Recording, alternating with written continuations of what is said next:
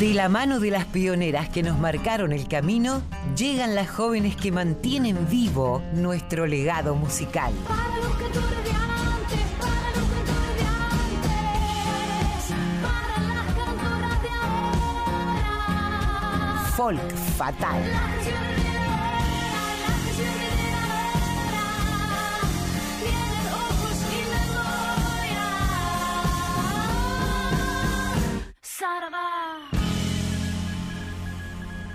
Hola Mavi, ¿cómo va la vida? Bienvenida una vez más, un sábado más. Como siempre ya te venía anunciando desde temprano, pero ahora sí, nos encontramos finalmente.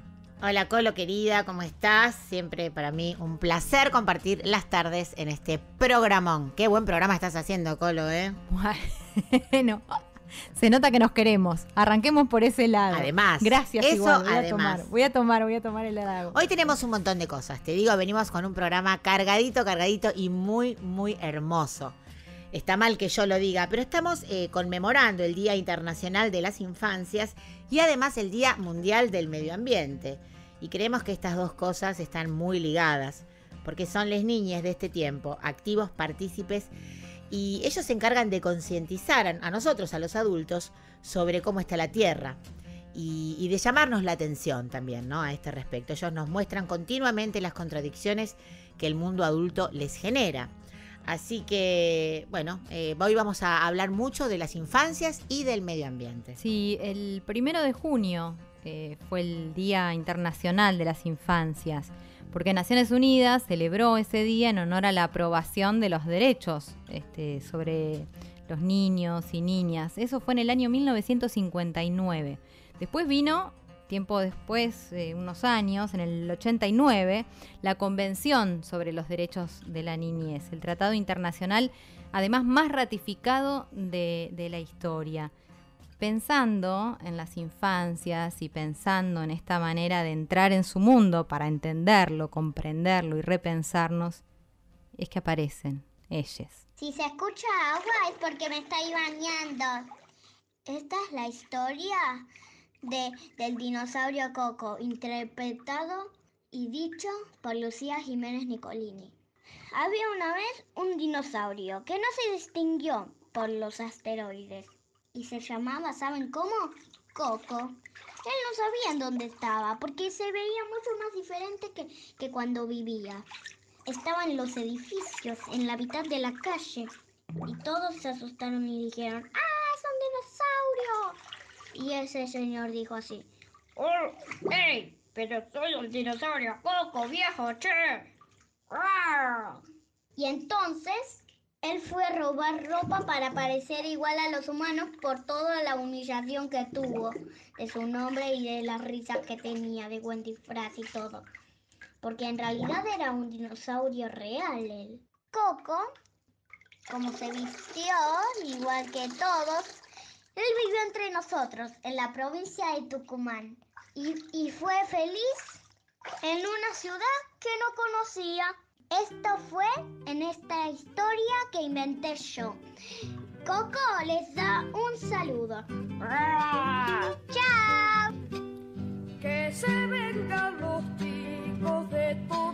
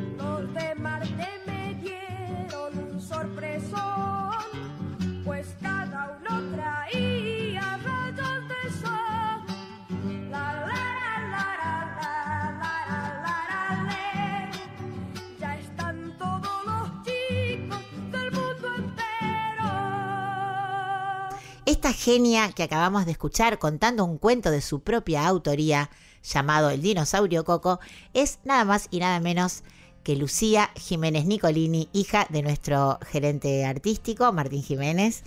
Eh, así que le pedimos autorización a su papá para poder tenerla hoy en el programa.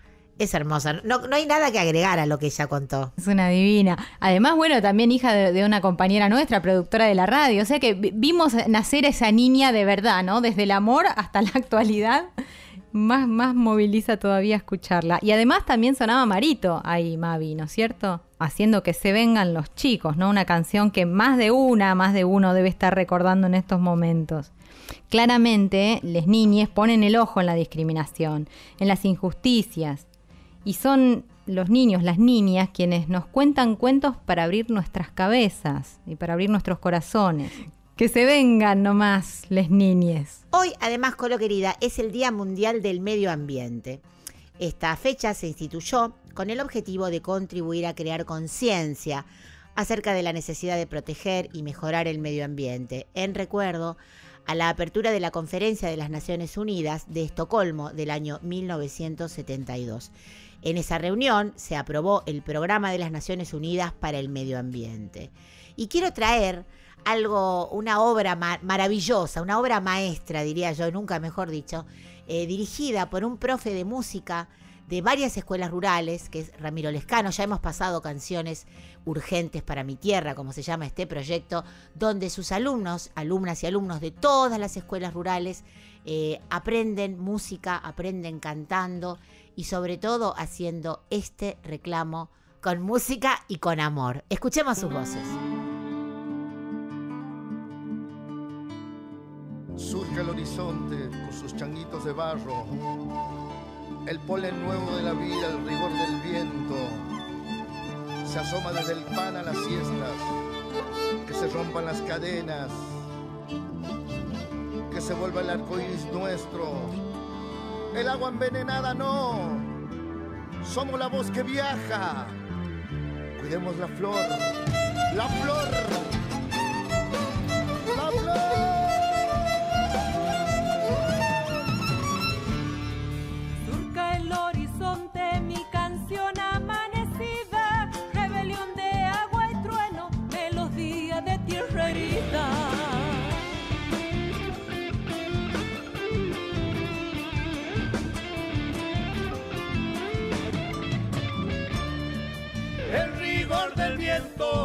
sacude el nido vacío, plegaria de las chicharras, llorando el árbol caído.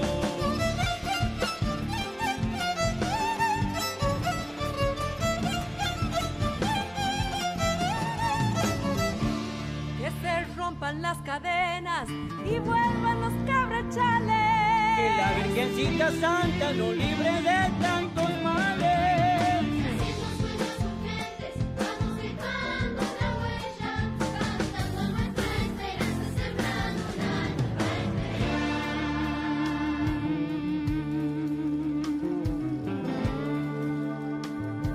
Atari gurí, Atari changuito, Atari pibe, Atari guagua, Anunita. Sube changuito, fuerza, fuerza, adentro.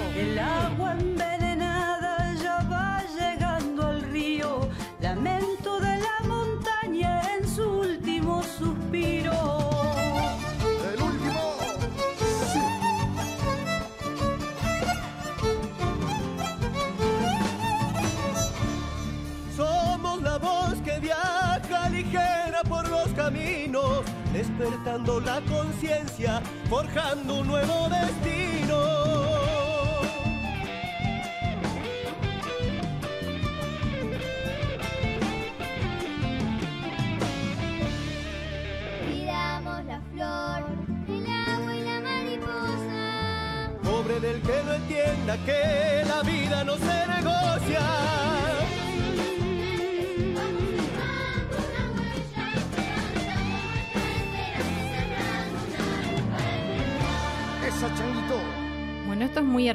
Se llama Sembrando una nueva estrella. La letra y la música le corresponden a Ramiro Lescano. Proyecto, canciones urgentes para mi tierra, como acabas de contar Mavi. Acá aparecían el dúo Coplanacu, Jorge Rojas, Roxana Carabajal, Paola Bernal, el Duende Garnica, Sergio Ferreira, Casandra Lescano, Leandro Lele Lobato en violín, Marcelo Cáceres en guitarra, José Gómez en bajo, Mauricio Griotti en piano, Horacio Bevilacqua en batería y Ramiro Lescano en sicus. Además, por supuesto, del coro de niños de canciones urgentes para mi tierra que sonaba y bien clarito. Así es, Colo. Bueno, este proyecto, como alguna vez contamos, es un proyecto artístico educativo. Son canciones para cantar, sentir y pensar. Y nace a partir de la necesidad de comprender las problemáticas ambientales que rodean a las escuelas rurales de la provincia de Córdoba y Santa Fe. También poder ver lo que sucede ambientalmente con otras zonas que no son próximas al ámbito rural, pero que tanto unas como otras son parte del mismo flagelo, que es el deterioro de nuestro hábitat por causa del accionar del ser humano. ¿no? Eh, este proyecto eh, como contaba antes, lo dirige Ramiro Lescano y ha llegado a tener una trascendencia internacional. Han grabado artistas de todo el mundo, porque todo el mundo se copa con el proyecto. Y otra cosa que yo siempre cuento y que me encanta, Ramiro no conocía a nadie, no, pertenece al ambiente artístico. Él fue con sus proyectos, con sus maquetas, a golpear puertas de gente desconocida que se las abrió, de artistas enormes y que todos nos, participamos este, porque realmente el proyecto lo merece y por con la misma humildad con la que él se ha movido, ha logrado esta grandeza que ya van por el segundo disco doble. Así que hay esperanzas. Más hay esperanza. Clara, enhorabuena, totalmente. Y cómo el mundo se puede modificar con el amor y con la música. Es alucinante pensar cómo las infancias nos interpelan ¿no? a estos nuevos tiempos. Hay historias que conmueven, que nos muestran vidas y formas diferentes que nos hacen modificar paradigmas súper arraigados, ¿no? Por generaciones y generaciones y, aparecen nuevos dogmas. Así es, Colo querida. Y tal es el caso de Yo Nena, Yo Princesa, que alguna vez hemos comentado este libro que habla sobre la vida de Luana, que en realidad es un diario escrito por su mamá, eh, que fue descubriendo que las señales y queriendo verlas, que su hija trans le empezó a manifestar a los dos años de edad. Luana es el primer caso en el mundo que ha obtenido su documento nacional de identidad con su nombre, con su nombre Luana. Es el primer caso de reconocimiento de identidad de género bajo la ley de identidad de género argentina. De este libro maravilloso que recomiendo a todos y a todas que lo lean porque te mueve el corazón, conmueve y enseña muchísimo, enseña muchísimo. Se está haciendo ahora la peli y está dirigida esta película por Federico Palazzo y protagonizada por Eleonora Wexler. El guion, como digo, está basado en el libro autobiográfico homónimo de Gabriela Mancilla, que es la mamá de Luana, una gran militante, y también les invito a participar, a meterse en las redes sociales de Libres Infancias. Ellas trabajan en un proyecto que se llama Infancias Libres, donde además asesoran a papás, a mamás, a familiares y a las propias niñas trans. Un proyectazo importantísimo. Súper interesante. Sí, la verdad que sí. Lo que acabas de, contar, Mavi, y difundir. Em, la música siempre nos acompaña dulcemente, ¿no? Va envolviendo todas estas temáticas que, que desarrollamos acá. Por eso llegan canciones de cuna para niñas diverses. Esto es de Susy Shock, del disco Buena Vida y Poca Vergüenza que editó Susi en 2014. Esta noche no tengo miedo, las cañas me hacen de sonajero y la brisa con ella baila. Esta noche no tengo miedo, esta noche no tengo miedo las cañas me hacen de sonajero y la brisa con ella baila. Esta noche no tengo miedo, no tengo miedo, no tengo miedo. Me llora mi niño en la aurora, salado es su despertar. El gallo recuerda la luz. El grillo raspa la oscuridad. No hay sombra, mi niña, la aurora. Acuno tu despertar. En tibia tu aliento, mi voz. Hilando la noche se va. Afuera el agua está sola, galopa en su manantial. Las aves inventan el sur, danzando en una espiral. Un rayo se inclina en la alcoba, mi niño te invita a saltar. El día asoma su color, mi niña te invita a saltar. Mi niño te invita a saltar. Ay, que dos o tres besos te hagan de cuna.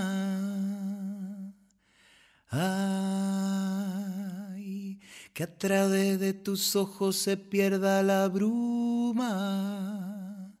Chiquito, chiquita. Ay, que se escribe ese cuento bien grande, bien tibio. Ay, que nos arme un paisaje de un mundo más digno. Chiquito, chiquita. Chiquito, chiquita. Esta canción nos viene perfecto para darle pie a la columna de nuestras queridas Mercedes Lisca y Alcira Garido que prepararon hoy un tema que nos, que nos interesa, que nos inquieta y que nos preocupa y que es igualdad de género, patrimonio y creatividad. Las escuchamos.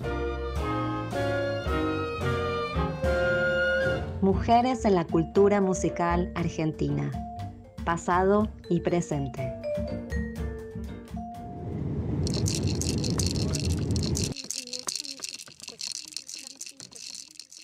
En el año 2015, la UNESCO, que es la Organización de las Naciones Unidas para la Educación, la Ciencia y la Cultura, publicó un documento en el cual establece como prioridad mundial la igualdad de género en los roles y responsabilidades sociales de hombres y mujeres. El enfoque de la UNESCO en la promoción de la igualdad de género se basa en un compromiso con los derechos culturales y la diversidad cultural, respaldado por el Marco Internacional de Derechos Humanos.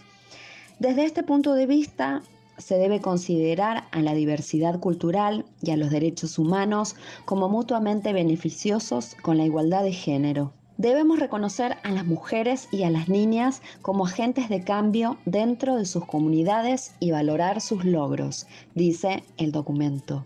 Construir un futuro mejor para todos y todas requiere la participación integral y equitativa de todas las mujeres y todos los hombres en el ámbito cultural.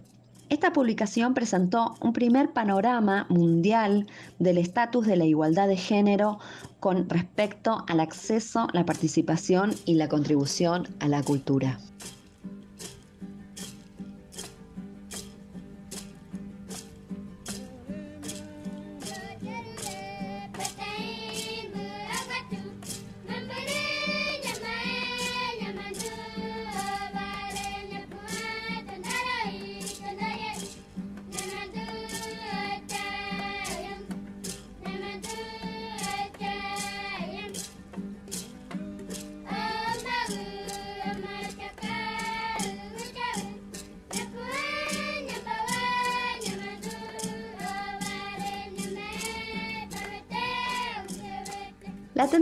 Considerar la cultura como un impedimento a los derechos humanos de las mujeres es una visión excesivamente simplista, dice el documento.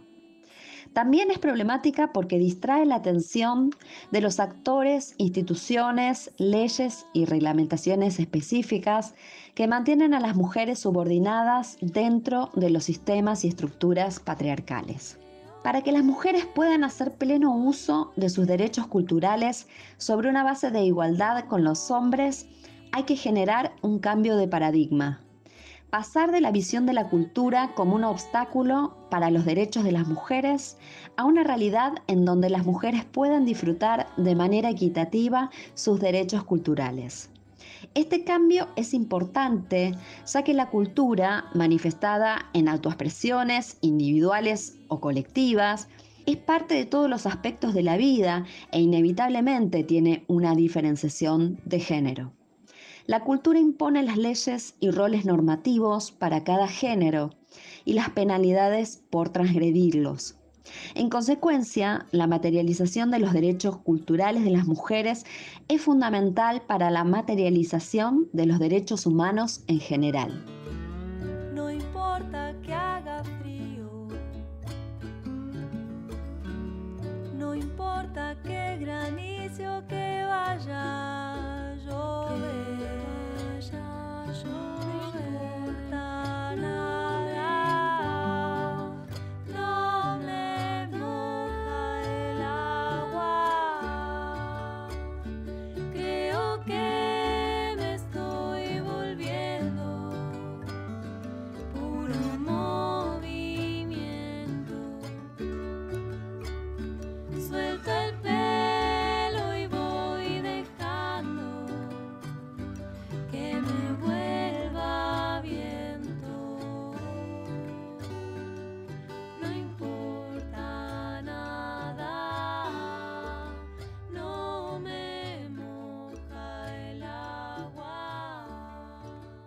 La concreción de derechos culturales equitativos implica que las mujeres y las niñas tengan acceso a todos los aspectos de la vida cultural, participen y contribuyan sobre una base de igualdad con los hombres y los niños.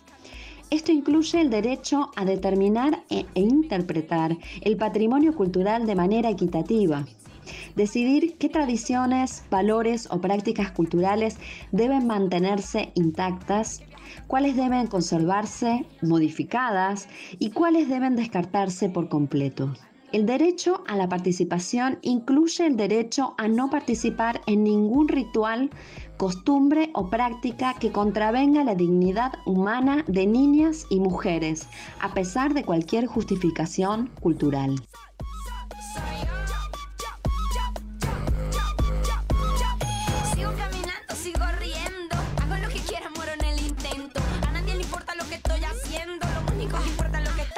Está por dentro. A mí me gusta estar en la arena, bañarme en el mar sin razón, sin problema. Estar sentada sin hacer nada, mirando de lejos y estar relajada. Que no te preocupes si no te aprueban cuando te critiquen. Tú solo di. Soy yo.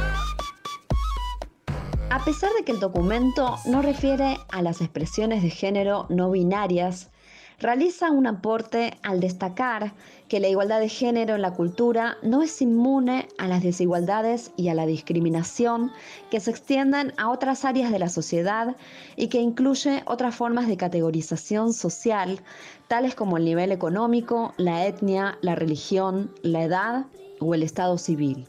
La igualdad de género puede ser decisiva para ampliar la definición de patrimonio cultural y aumentar su alcance y significado para beneficio de toda la sociedad. Porque si despiertan todas las mujeres, irán recobrando sus grandes poderes. Reloj de campana,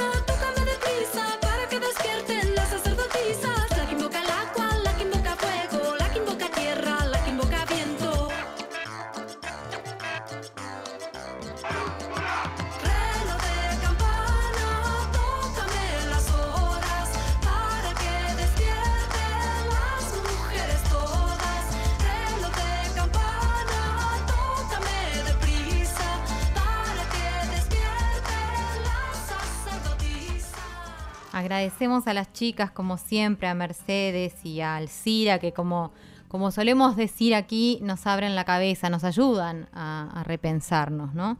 Eh, vos también estuviste hablando con alguien que sabe de esto, de, de abrir puentes, tender puentes y abrir la cabeza, como es Teresa Usandivaras, Mavi. Así es, la verdad es que gracias a vos conocí a Teresa eh, la investigué, eh, vi una charla TED suya que recomiendo también a todo el mundo verla y me enamoré de, su propuesta, de, de todo su recorrido y la verdad que fue un placer hablar con ella. Eh, me gustaría arrancar con una canción, primero como siempre hacemos. Primero vamos a escuchar esta hermosa tonada y luego la entrevista.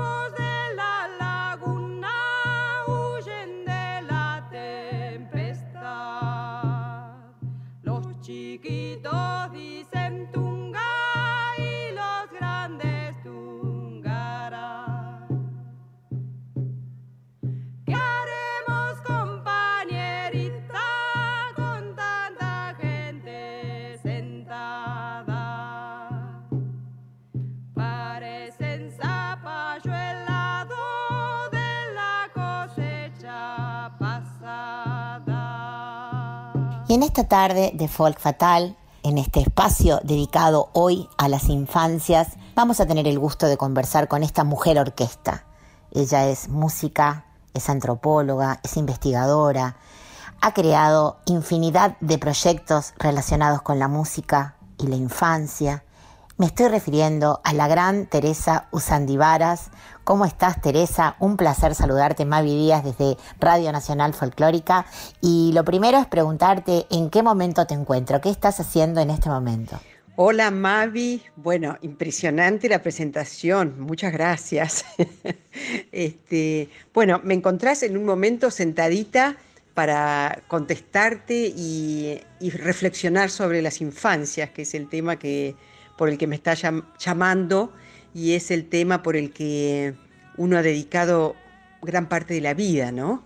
Así es, Teresa, y queremos aprovechar justamente tu experiencia, tu enorme y vastísima experiencia de viajera, de investigadora, de curiosa y de la oportunidad que has tenido de conocer distintas infancias a lo largo y a lo ancho de este planeta.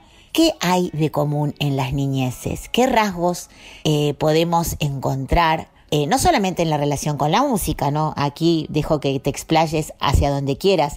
Eh, ¿Qué nos es común a las niñas sin importar dónde hayamos nacido? Yo creo que mm, sí, mi, posibilidad de, de viajar y de trabajar con otras culturas me abrió a, otros, a otras infancias, pero creo que todas tenemos ese común denominador. Digo todas tenemos porque yo también pensaba, cada uno de nosotros adultos, adultes, tenemos también la infancia puesta, la cargamos sobre nosotros con lo bueno, con las alegrías, con las tristezas, con lo que nos encandiló, con lo que nos eh, dio temor.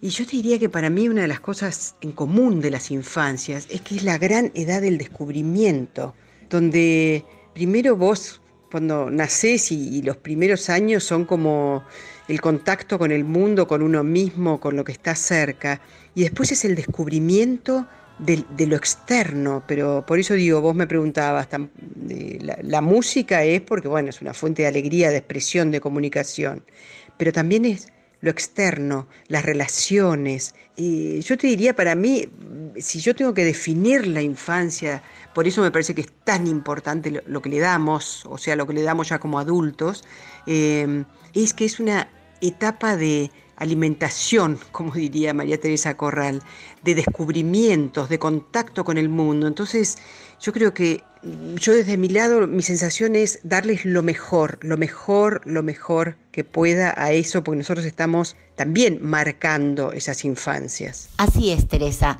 Y sé que la docencia ha sido una gran fuente de inspiración para concretar muchísimos de los trabajos que has hecho en relación a la infancia y a la música. Eh, dentro de esos trabajos, además de, de la tremenda obra de musiqueros, eh, la participación de los propios niños en, en los trabajos musicales.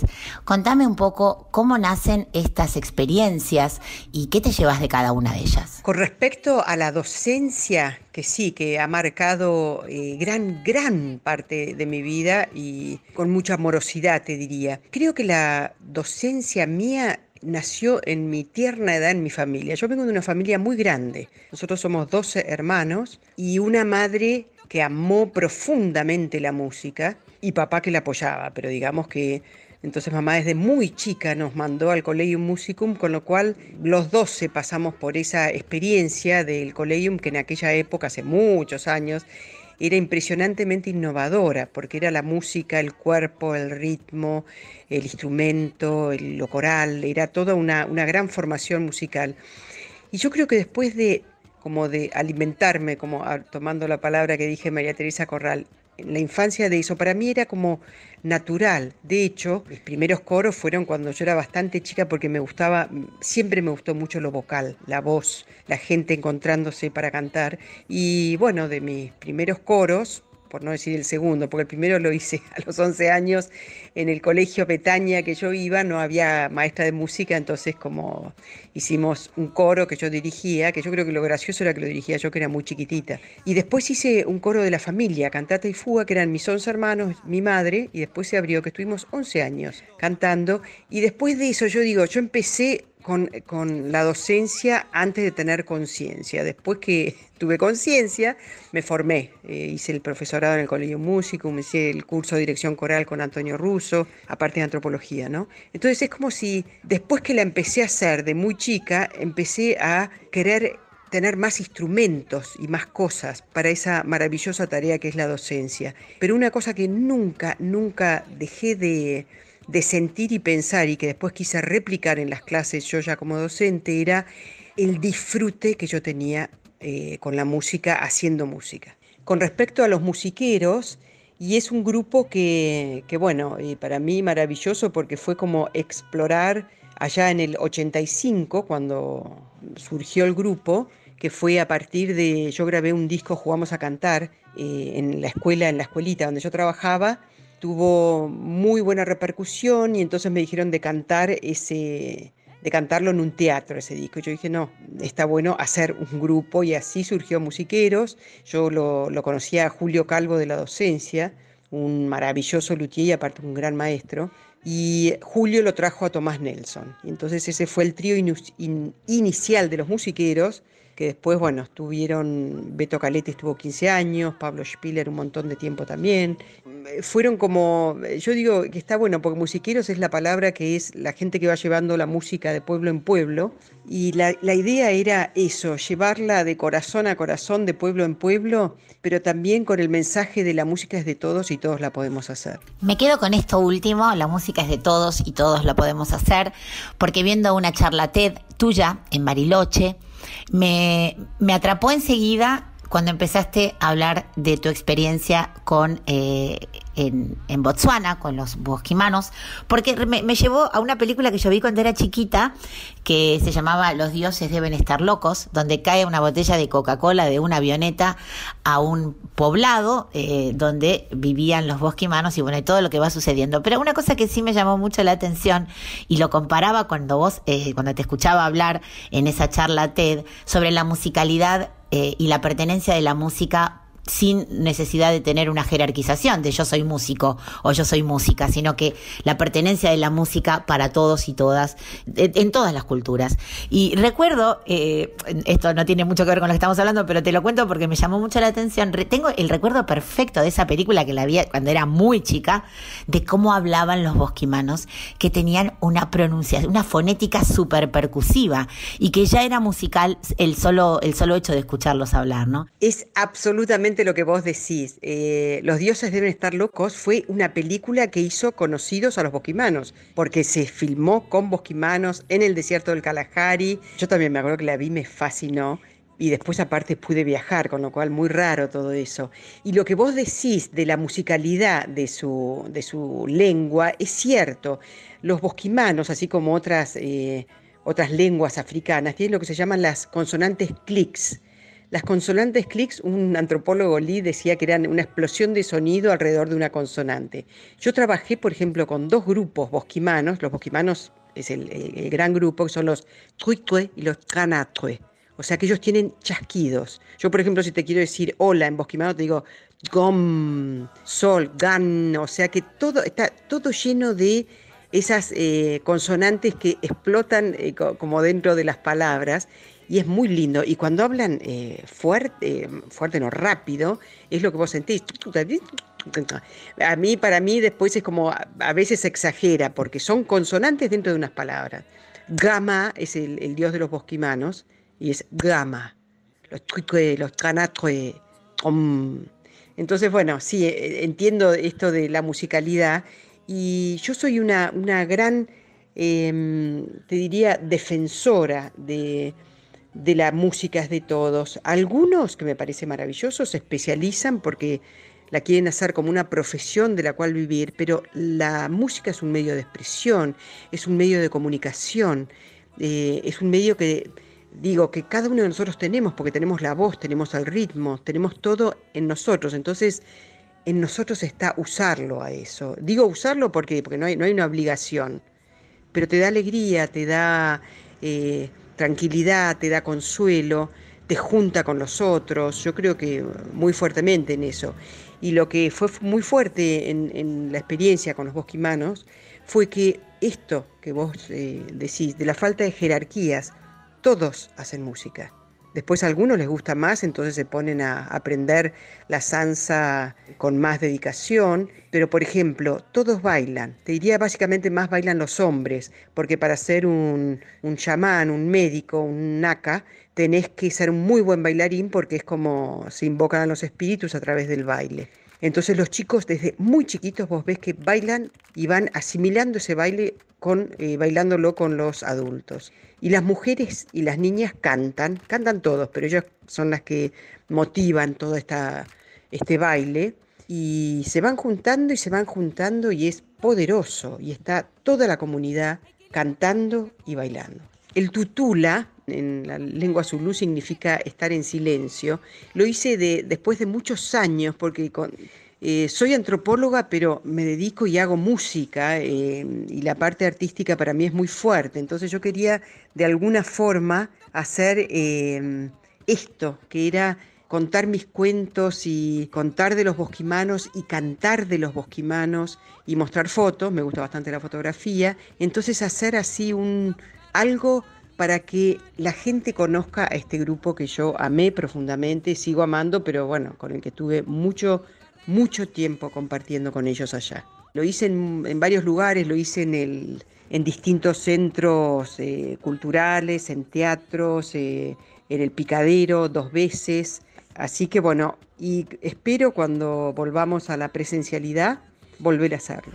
Ojalá muy pronto podamos disfrutar otra vez de los espectáculos en vivo y podamos ver este tutula donde compartís con el público estas experiencias tan, tan alucinantes que has tenido la oportunidad de vivir.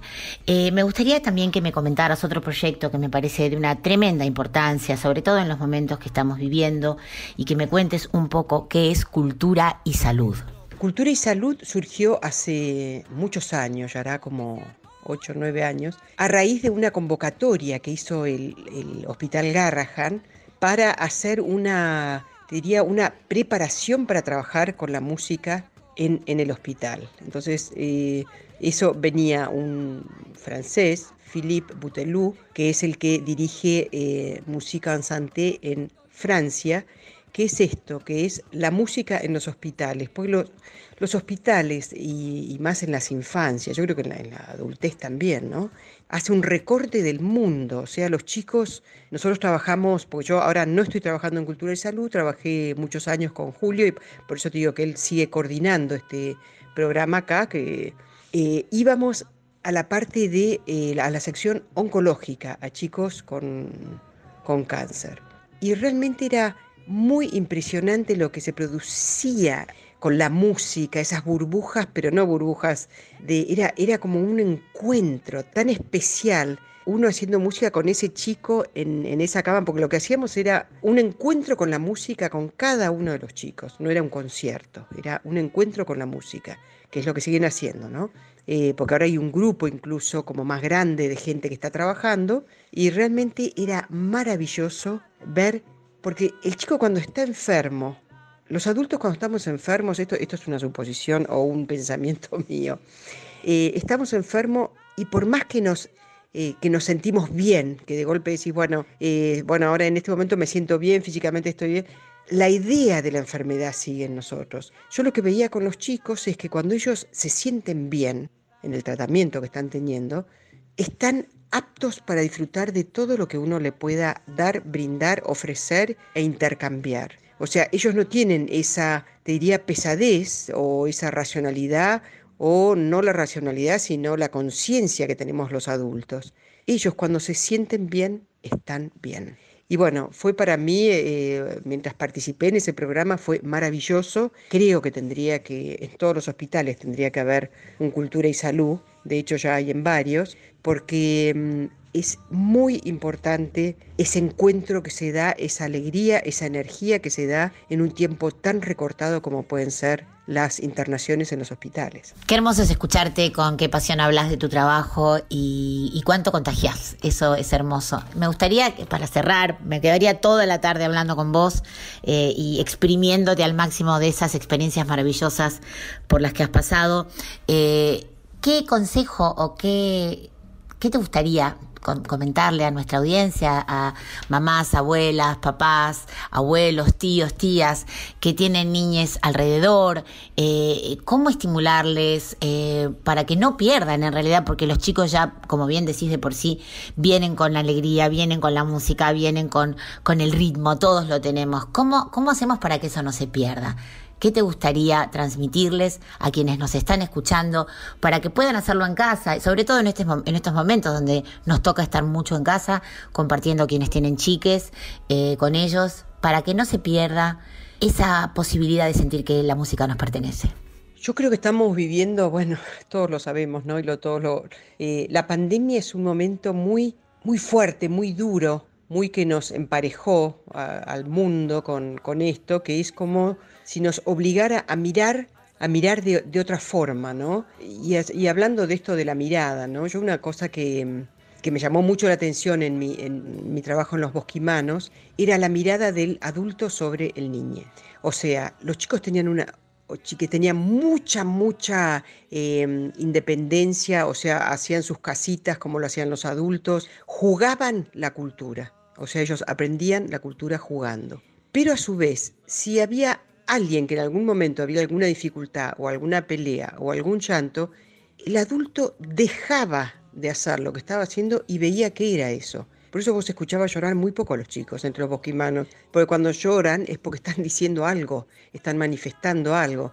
Entonces yo si te tuviera que, no sé, de, si dar un consejo, les diría, o nos diría a, a los adultos, no les quitemos la mirada, o sea, sigamos mirándolos, sigamos mirándolos en lo que nosotros les podemos dar como abrazo, como cariño, como canción, como juego, pero no los perdamos de vista, porque yo creo que, bueno, también a los adultos nos está pasando que con todo, con todo esto, eh, nosotros también nos estamos perdiendo de vista a nosotros mismos. Entonces es como un momento, pero yo decía, no le quitemos la mirada, estemos atentos. Y puede, puede surgir el juego, puede surgir el canto, pero básicamente esa mirada tierna del adulto con el niño y niña. Muchas, muchas gracias, Teresa querida, por hacerte este espacio para conversar con nosotras. Todo el equipo de Cien Volando, de Radio Nacional Folclórica y de este el espacio Folk Fatal te agradecen por compartir con nosotras tus experiencias tan, tan enriquecedoras y tan inspiradoras. Y como les decimos a nuestras invitadas, esta es la casa del folclore, es la casa de la música, es la casa de la cultura y ojalá muy pronto, cuando se pueda, podamos encontrarnos cara a cara y compartir unos mates acá en nuestro estudio para seguir compartiendo con vos estas experiencias tan hermosas que has tenido la deferencia de contarnos esta tarde. Un fuerte abrazo de parte de todo el equipo de Radio Nacional. Muchas gracias, Mavi. Para mí fue un placer eh, porque es como ir pensando y reflexionando juntas con tus palabras, con, lo que, con, con los viajes que me hacías hacer con las preguntas. Así que bueno, muchísimas gracias a ustedes y bueno, que pronto nos encontremos con un mate de por medio. Abrazo grande. ¡Ay, qué lindo! ¡Ay, qué lindo que suena el cajón!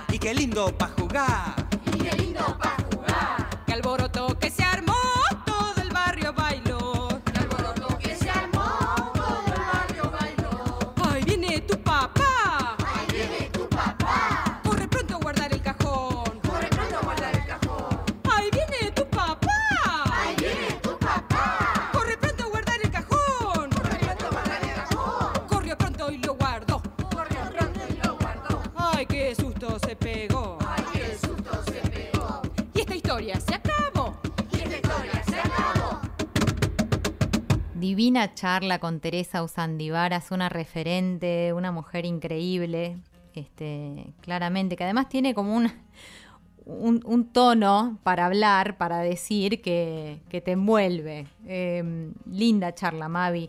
Lo que escuchábamos al comienzo, vos dijiste una tonada, es una tonada de Teresa que se llama Coctaca, y sobre el cierre de esta charla, Toribio el Negrito Travieso, de Teresa Usandivaras, por los musiqueros. Lo que pensó Vicky, lo que trajiste Mavi, tiene que ver claramente, seguro, eh, con, con lo que escuchábamos antes de Teresa Usandivaras, ¿no? Porque el conjunto que van a escuchar ahora se llama Canticuénticos y trabaja mucho sobre los folclores y sobre la antropología y sobre la docencia, además. Tiene trabajos muy, muy profundos hechos que, que recomendamos y que vale la pena escuchar. La música, como sabemos, las canciones que van además directo al alma, nos ayudan a vencer miedos muchas veces y además a tener esperanzas. Esta canción del grupo Canticuénticos ayudó a revelar esos secretos que hacen mal y puso de manifiesto un abuso. En una clase de música, un profesor compartió el tema de este, de este conjunto del que hablamos sobre los secretos que duelen. Una niña llevó el mensaje a su casa y para resumirles la historia, gracias a esto y una conversación que se dio dentro de la familia de esta nena, eh, se logró denunciar al responsable de ese abuso y ese abusador terminó siendo condenado. Imaginen si no importa el arte y la música en la vida misma. Se llama Hay Secretos.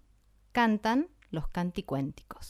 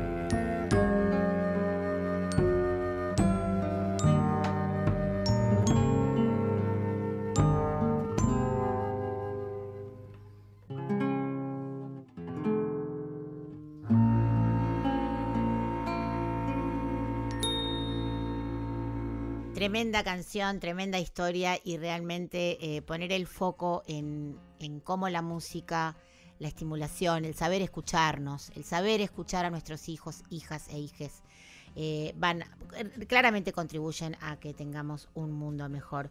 Y se está me- medio acabando el programa, Colo, te digo, ¿eh? Ay, ya estamos, sí, es verdad, pasa rápido, porque la pasamos bien, ¿no? Juntas. Sí, la verdad hoy muy interesante, muy interesante el programa.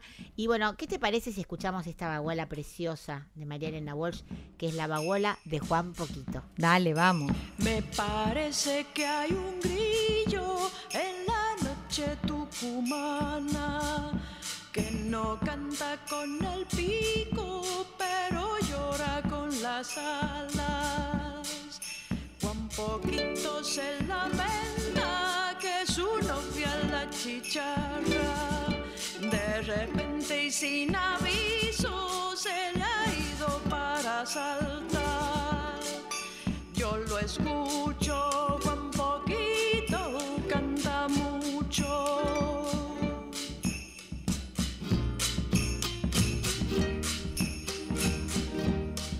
La chicharra se le ha ido,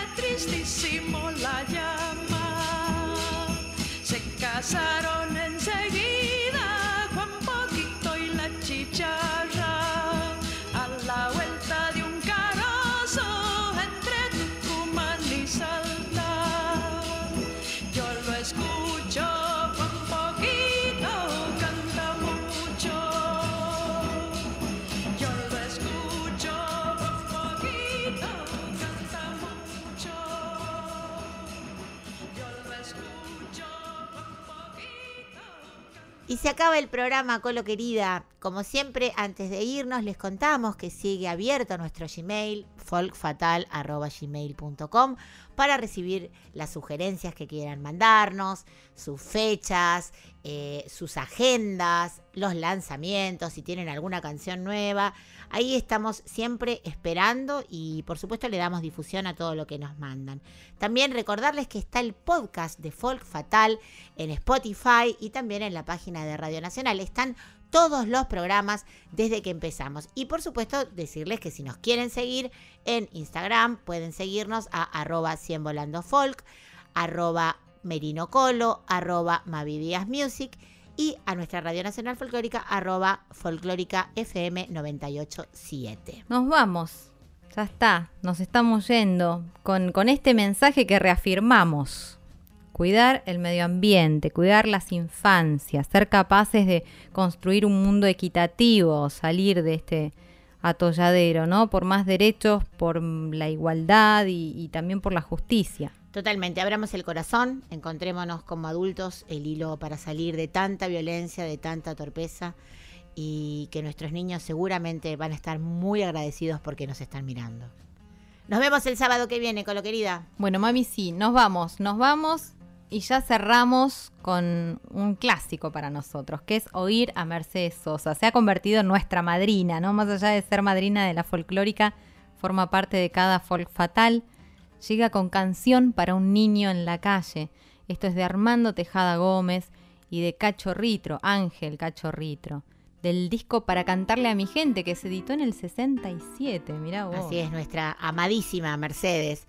Porque como bien dice esta letra, de nada vale si hay un niño en la calle y todo lo que eso representa. Hasta el próximo sábado suena Mercedes Sosa en Folk Fatal. A esta hora exactamente hay un niño en la calle. Hay un niño en la calle.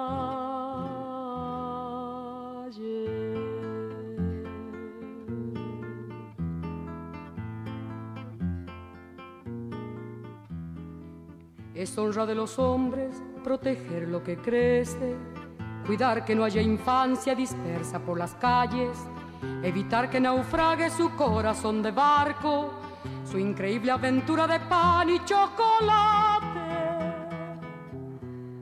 poniéndole una estrella en el sitio del hambre. De otro modo es inútil, de otro modo es absurdo ensayar en la tierra la alegría y el canto, porque de nada vale si hay un niño en la calle. A esta hora exactamente hay un niño en la calle. Hay un niño en la calle.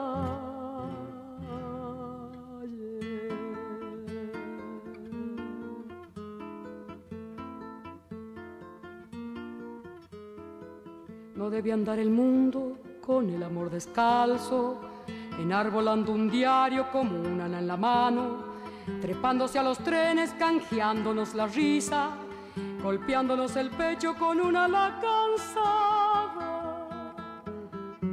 No debe andar la vida recién nacida precio, la niñez arriesgada una estrecha ganancia, porque entonces las manos son inútiles fardos y el corazón apenas una mala palabra.